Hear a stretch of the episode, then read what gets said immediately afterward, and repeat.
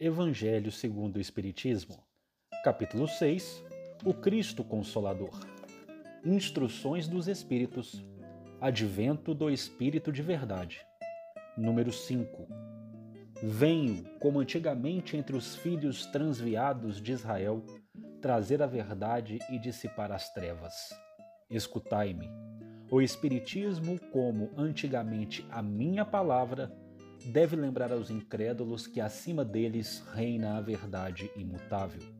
O Deus bom, o Deus grande, que faz germinar a planta e eleva as ondas.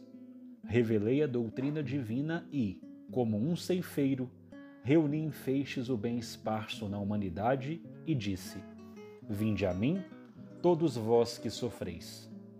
Mas os homens, ingratos, desviaram-se do caminho reto e largo que conduz ao reino de meu Pai, e estão perdidos nos ásperos e estreitos caminhos da impiedade.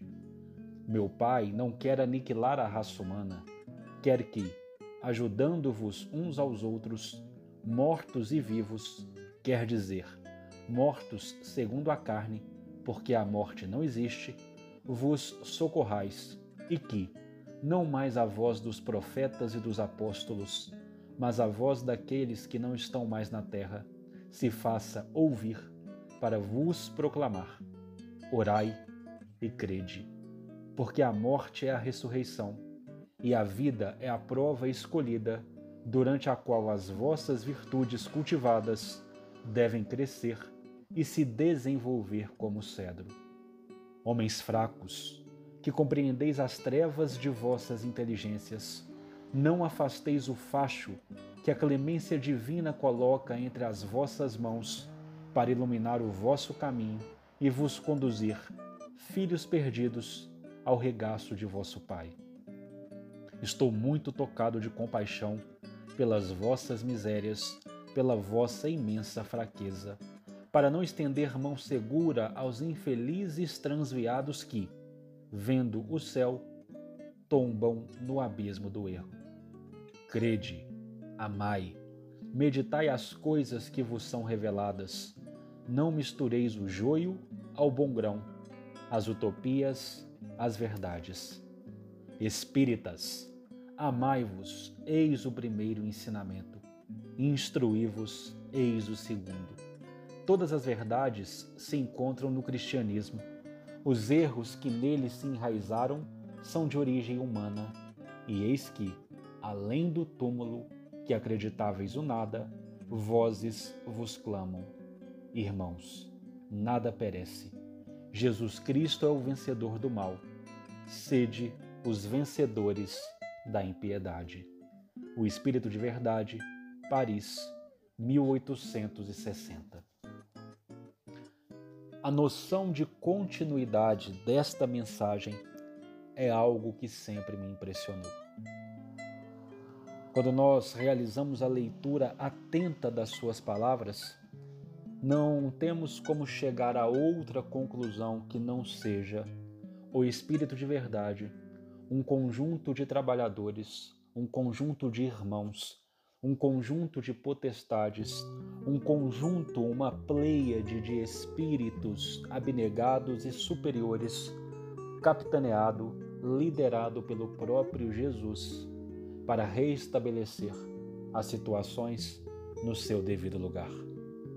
Observemos: venho como antigamente entre os filhos transviados de Israel, trazer a verdade e dissipar as trevas.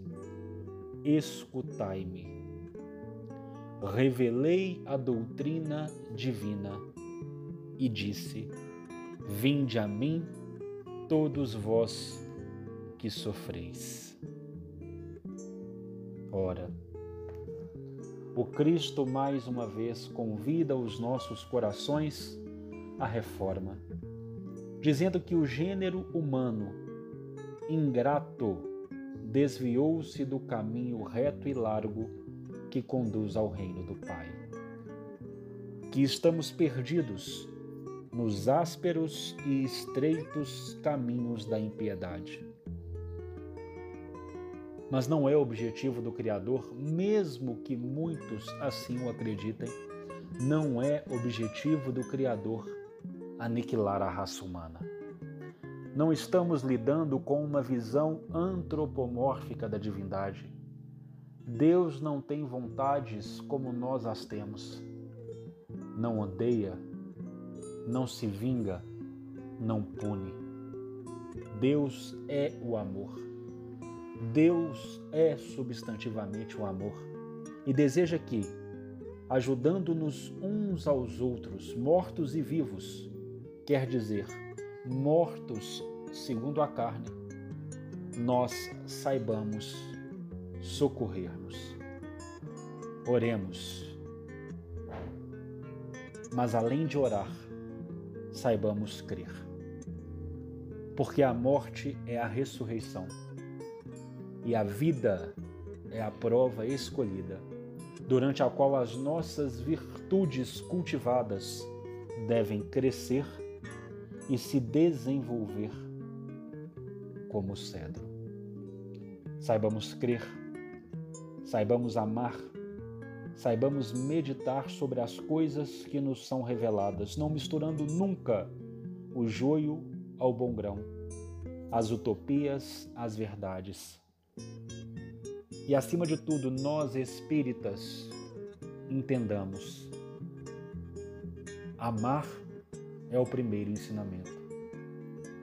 Instruir é o segundo.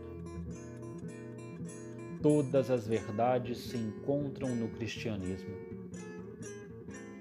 Os erros que parecem dele advir nada mais são do que as paixões humanas que estão ainda enraizadas.